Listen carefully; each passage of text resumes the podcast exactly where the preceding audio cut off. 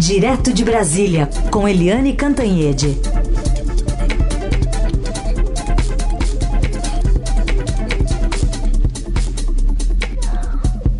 Oi, Eliane, bom dia. Bom dia, Heisen, Carolina, ouvintes. Bom dia, Eliane. Vamos começando com esse assunto aí que acho que é o mais novo, né? Uma decisão bastante recente da recriação, de uma hora para outra, do Ministério das Comunicações. E é, um nome importante, né? Bem caro ao, ao governo Bolsonaro, que é o secretário de Comunicação, Fábio Van Garten vai ter um papel bastante importante também na, nessa nova pasta aí, que vai engordando né, o, o, o corpo de ministérios é, do governo que tinha prometido ser bastante enxuto. Pois é, é, Carolina, é exatamente isso, né? O governo Bolsonaro tinha aquela coisa de reduzir ao mínimo o número de ministérios, acusava os antecessores todos de ter muito ministério. Aliás, até hoje, né, tem colunista que reclama, ah, se desse para os é, ex-presidentes eles iam aumentar é, multiplicar o número de ministérios. Mas quem está fazendo isso é exatamente o presidente Jair Bolsonaro. E aí eu lembro que a gente já falou aqui mais uma vez que o presidente Jair Bolsonaro disse que nessa negociação com o Centrão estariam de fora três áreas. Primeiro, ministérios. Segundo, estatais. Terceiro, bancos públicos. Aí a gente lembra que o presidente já deu o BNB, o Banco do Nordeste, para o Centrão. Aliás, né, o indicado pelo Centrão era todo enrolado lá no Tribunal de Contas da União, durou 24 horas e caiu. Agora, o Ministério, ou seja, o presidente da República está se desmentindo. Deu o Ministério das Comunicações para o Centrão. E aí, o que, que o presidente diz? Ah, que escolheu o deputado Fábio Faria pela vida que ele tem junto com a família Silvio Santos e que ele, Bolsonaro, nem lembra qual é o partido do novo ministro. Gente, o Fábio Faria, ele é do PSD, PSD do ex-prefeito de São Paulo, é, o Kassab, e ele é, é, do Rio Grande do Norte, ou seja, ele junta PSD, Centrão, ele junta é, é, Rio Grande do Norte, que é Nordeste, ele junta o Gilberto Kassab, que é aquele aliado de qualquer governo, qualquer governo, está aí o, ele é a favor. Ele era a favor do Fernando Henrique, a favor do Lula, a favor da Dilma e a favor do Bolsonaro. E se o Heisen for presidente amanhã, o Kassab será aliado dele. E. Ô, Eliane, desculpa Sim. te interromper, mas sabe que uma vez ele falou para nós que o partido dele, logo que foi criado, não era de, direi, não era de, de direita, de esquerda e nem de centro. É, é de governo. É. Isso. É. Não é nem esquerda, nem de direita, nem de centro, é de governo. E o... Ele estava certo, então. Ah, certíssimo, com certeza. Agora, o Fábio Faria, ele é, é, genro do Silvio Santos, ele é casado com a Patrícia Bravanel, e, e, ele não é só o genro, né? Aquele genro que não tem nada a ver com os negócios do, do sogro. Ele é muito ligado à rede SBT ele é de dentro, né? Ele participa de decisões e tal. E é você botando então o Ministério das Comunicações, que é para é um guarda-chuva para todas as emissoras, todo o sistema é, de comunicações na mão de um dos interessados. Quer dizer, é uma decisão do presidente Bolsonaro, aliás, anunciada pelo Twitter, né? É, que é tem várias frentes aí para observação e para críticas, né? Ao centrão, é recriar ministério, é, é, botar uma das redes para tomar conta das outras, e junto vai o Fábio Weingarten, como disse a Carolina, e ele é o homem da SECOM, e a SECOM também é, é, tem aí é, várias coisas mal explicadas, de é, daqui a pouco, inclusive, a gente vai falar disso, mas de é, anúncios em, em, lugares errados. É, agora o TCU está questionando as verbas da comunicação do governo. Tem várias, várias peças aí que dão muitas reportagens, digamos assim. Muito bem. Vamos uh, seguir então com os nossos assuntos que estão também interligados.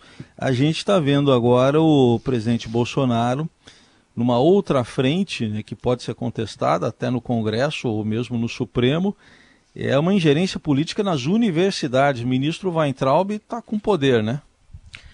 Você sabe que é, são coisas estranhas que acontecem no governo, né? É, a gente fica com dificuldade para entender, porque o presidente Jair Bolsonaro já enfrentou, acaba de enfrentar chuvas e trovoadas, uma gritaria danada do Supremo Tribunal Federal, dos meios jurídicos, da Câmara, do Senado, da, dos formadores de opinião pública e principalmente dos meios médicos, as entidades médicas, os epidemiologistas, etc., etc., um cerco porque ele mexeu na saúde e nos dados sobre a pandemia, tentando esconder a dimensão e a gravidade da pandemia. Foi uma gritaria tão grande que o governo teve que recuar e teve que refazer e teve que é, voltar a anunciar os dados da pandemia como eram anunciados antes e dentro de um padrão internacional. Então, na saúde, ele acaba de passar por esse perrengue todo. Aí o presidente cria um novo perrengue e atrai chuvas e trovoadas numa outra área super sensível, a educação. Porque ele está dando, por medida provisória, o direito ao famoso, muito conhecido é, Abraham Weintraub, ministro da Educação, o direito de ingerência política, mesmo que temporária, nas universidades. Os mandatos de reitor é, que terminam agora, no meio da pandemia, se imagina que sejam 18, né? É, não haverá nenhuma, nenhuma, vamos dizer assim, aspas, licitação para substituição desses reitores. O Weintraub, da cabeça dele, vai lá e nomeia quem ele bem entende para as universidades.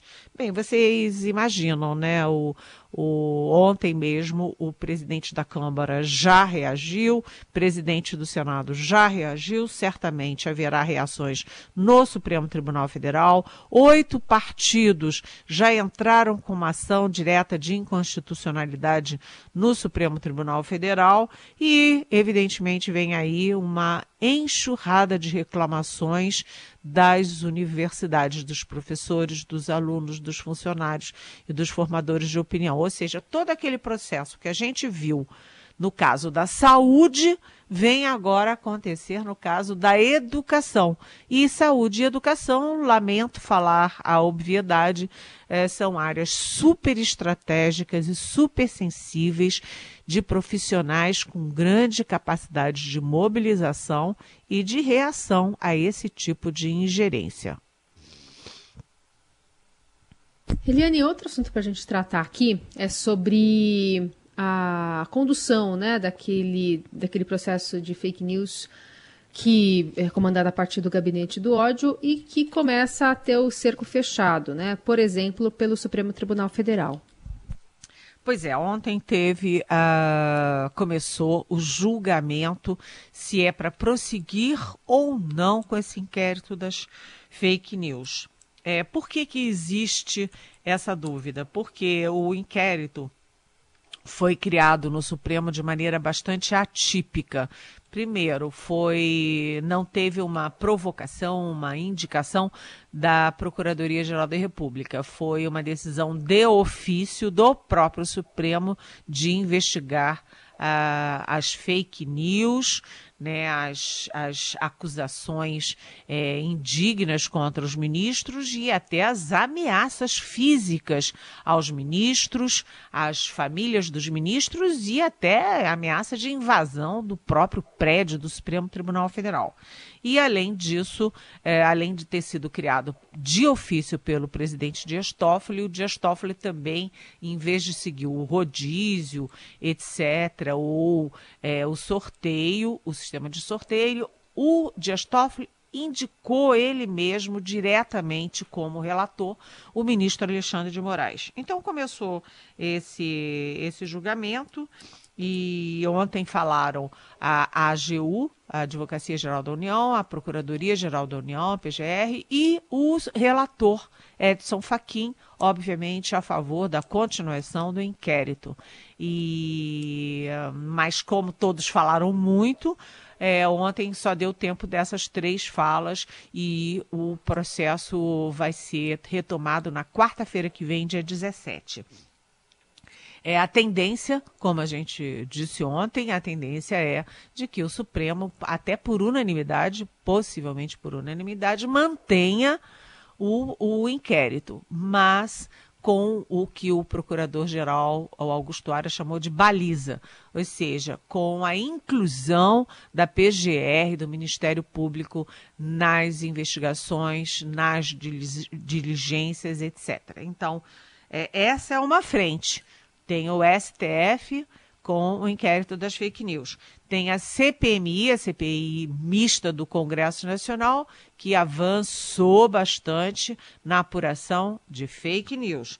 Você tem o processo do TSE, Tribunal Superior Eleitoral, sobre as fake news, aquela máquina de robôs da campanha da, da eleição, e é, uma, é um inquérito, um processo, uma ação contra a chapa Jair Bolsonaro, Hamilton Mourão. E ontem o Tribunal de Contas da União ele decidiu aprovar as contas de 2019 do governo Bolsonaro, mas com ressalvas. Uma das ressalvas é que a comunicação, as verbas da comunicação do Palácio estão correndo soltas. Eles estão investindo onde querem e tal. Então estabeleceu-se e o, o presidente, é, é, o ministro Bruno é, determinou que os, as regras da, comuni, eh, da, da, comunicação do governo têm que ficar mais claras, tem que especificar da onde saem, para onde vão, quem é beneficiado, por quê, para quem, como, etc. E mais uma. Ontem à noite, o Ministério Público do Distrito Federal eh, determinou a investigação preliminar daqueles 2 milhões de anúncios em um mês que a SECOM, a Secretaria de Comunicação do Palácio, fez em vários é, blogs, etc., vários sites de internet, inclusive é, pornográficos, russos, infantis, que não tem nada a ver com o governo, com o interesse público. Ou seja, são seis frentes agora apurando, e tudo isso pode bater aonde? No gabinete do ódio do Palácio do Planalto. Oi, Eliane. Mas só uma coisa, sabe que o gabinete do ódio e o centrão não existem, né? Não, é mesmo? Me conta não essa. Segundo, segundo os articuladores dos dois, não existem. Não existem. É, como de, entendeu? Aham, aham. E aí, tá bom. Então fica combinado, não existe, né? Não existe o gabinete do ódio, não existe fake news, não existem robôs não é isso? Nem nós somos alvos de robôs. Participação direto de Brasília da Eliane Cantanhede. E agora para falar sobre a pandemia, nós estamos aí nos aproximando né, da marca de 40 mil mortos. E São Paulo e Rio de Janeiro flexibilizando o isolamento. Shoppings em São Paulo podem abrir, por exemplo, hoje, por um período de quatro horas. Tá, é hora para isso, Helene? Muitas dúvidas. A gente ouve os epidemiologistas, os especialistas da Fiocruz, etc., é, todos muito preocupados, porque a Europa está abrindo porque o pico acabou, porque a, a, a curva achatou, porque as pessoas não. a capacidade de retransmissão do vírus reduziu a menos de um. É, tudo isso induz a reabertura na Europa. Mas aqui no Brasil né, que a gente atingiu agora é, mais de mil mortos diários. A gente acho que está em primeiro lugar em termos de é, mortos em 20, nas últimas 24 horas. Né, que a pandemia corre solta no Nordeste, é, no, no, no Centro-Sul, em todas as partes, é, e que a pandemia está saindo, se espraiando das capitais para o interior, está na hora de abrir Olha, eu não sou especialista, nem Heisen, nem a Carolina, mas a gente ouve os especialistas, ouve os epidemiologistas e todo mundo diz que não está na hora. Né? A gente já está aí com 39.803 é, e três mortos, quer dizer, hoje a gente passa dos 40 mil mortos e hum, não sei a gente vê muita gente na rua, porque se pelo menos as pessoas fossem à rua e mantivessem a distância um do outro, é, mantivessem máscara, mantivessem álcool gel, é, tudo isso, mas não é o que a gente vê. A gente vê muita gente sem máscara, todo mundo aglomerado, é, e hoje é feriado você junta a reabertura é, desses setores de atividade com a, o feriado e muita gente vendo, ah, se a Europa abriu também, vamos abrir aqui, daqui a duas semanas podem escrever, podem anotar. Daqui a duas semanas a gente vai ter o pico do pico, ou seja, o número de contaminados e o número de mortos tende a dar um novo salto é, daqui a duas semanas, entre hoje e até se consolidar aí o processo de, de contaminação. Ou seja, eu não sei, eu acho muito arriscado, porque todas as, as, as é, os gráficos mostram que onde teve o isolamento, você diminuiu contaminação e mortos drasticamente. Onde você não teve, as curvas foram muito mais dramáticas. Então, para que flexibilizar agora? Para matar mais gente? É muito complicado. Vamos registrar e vamos acompanhar, porque eu acho que isso vai gerar más notícias para o país e para famílias. Eliane, tem pergunta nesse sentido da Laura? Ela enviou aqui para a gente dizendo que ao invés de Rodrigo Garcia, Mandetta e outras iniciativas para divulgarem os dados dos números de casos e mortes, não seria mais adequado forçar o Ministério da Saúde e o governo a agirem de maneira correta e responsável? Porque me parece que Bolsonaro age como uma criança mimada e todos correm para corrigir seus erros ao invés de forçar o presidente a agir como tal. Será que não há força política para isso e estamos deixando Bolsonaro reinar de maneira imprudente? Não estamos agindo de maneira covarde? Pergunta a Laura. Oi, Laura.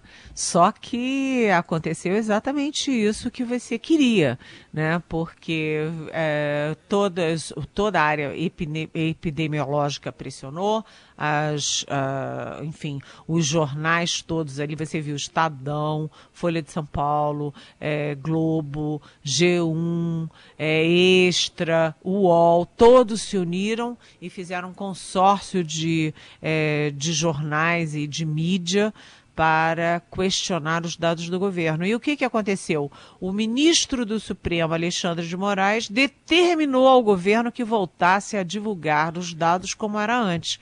Então, o governo foi obrigado a voltar atrás, o governo está divulgando os dados, só que além do governo divulgar, agora ele tem uma, vamos dizer assim, uma fiscalização direta, que é esse consórcio é, de mídia. Além disso, também, como você disse, o Mandetta criou uma, um site que tem as informações todas atualizadas. Ou seja, além do, da gente conseguir obrigar o Ministério da Saúde, o Bolsonaro, o governo a publicarem os dados dentro do padrão internacional, também há várias iniciativas independentes e paralelas para evitar que haja fraude nas informações oficiais. Ou seja, a cidadania está funcionando, viu, Laura?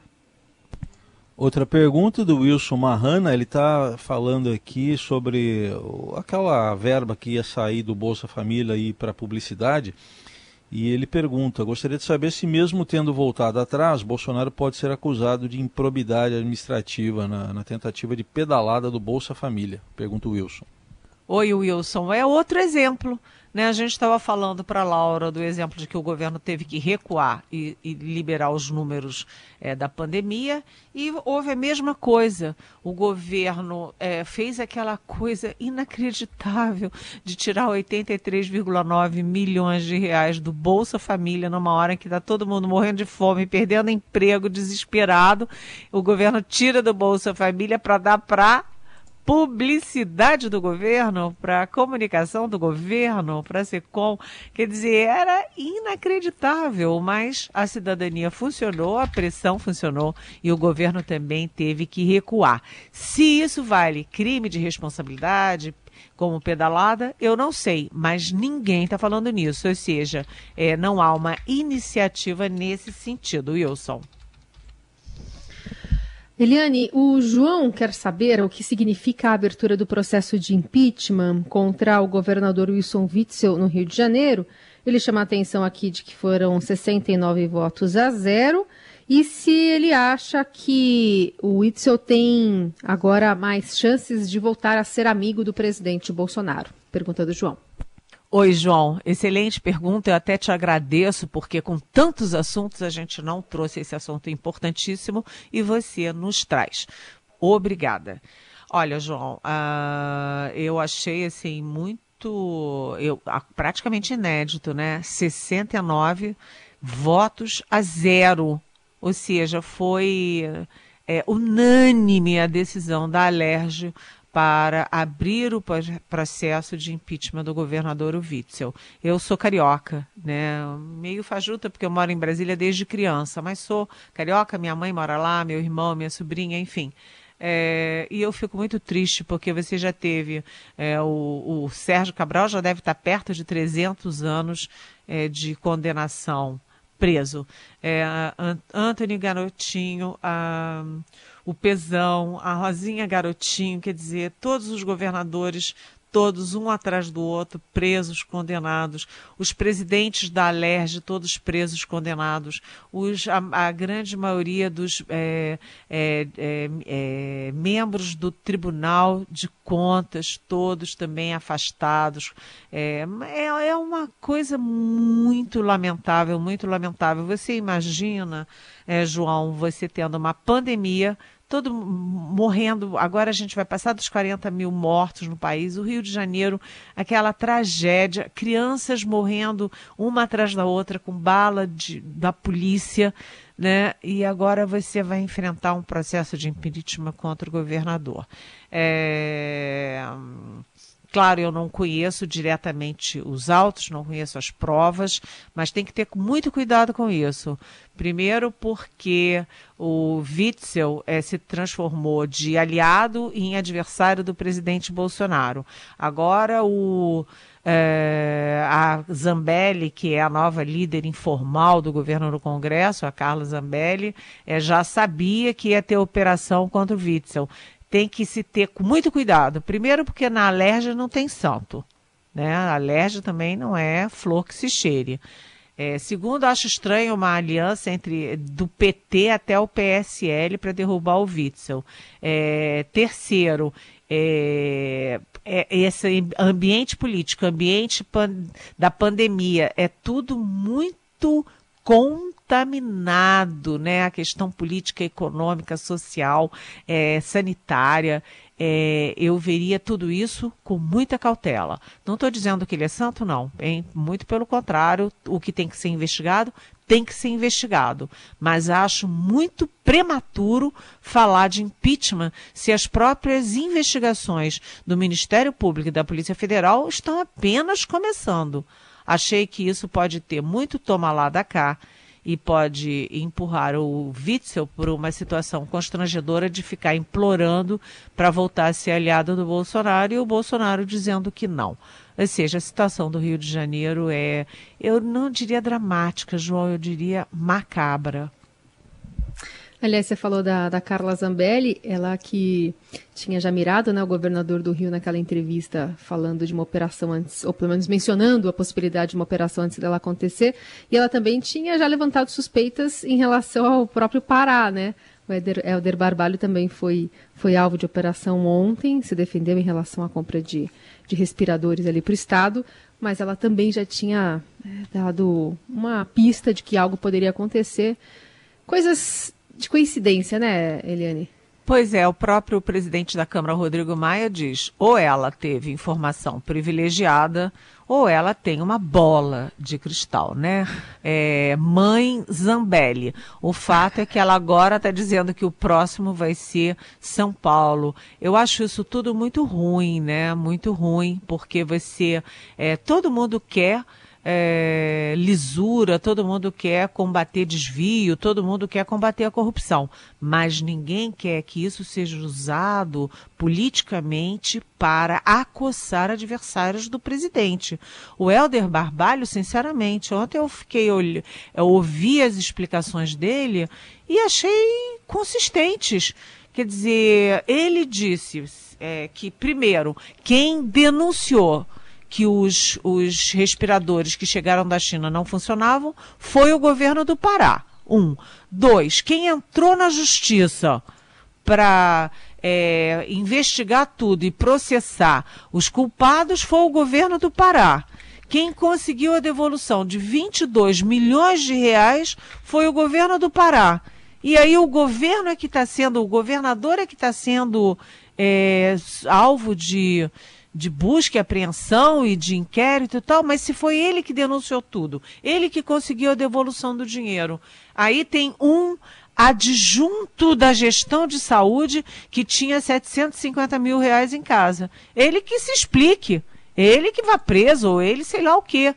Agora, o governador ser acusado por isso, né? E, e é muito vago dizer que o governador tinha relações com o dono da empresa fornecedora. Eu imagino que lá no governo do Pará, o governador conheça todo mundo. Né? Tenha milhões de. Mas isso não significa que seja íntimo, que seja é, compadre, que seja, sei lá. É, eu acho que investigação tem que ter. Né? E a investigação no Pará foi autorizada pelo STJ. Tem que ter, vamos sim ser duros, rígidos, com a, com a corrupção e quem tem que dar explicação que dê. Agora, o uso político a gente tem que ter muito cuidado para não sair nessa onda de sair é, queimando as pessoas, esturricando as pessoas por é, jogada política. Cuidado. Essa é Eliane Cantanhede conosco aqui no Jornal Dourado, fechando esta quinta-feira. Eliane, obrigada. Até amanhã. Até amanhã. Beijão.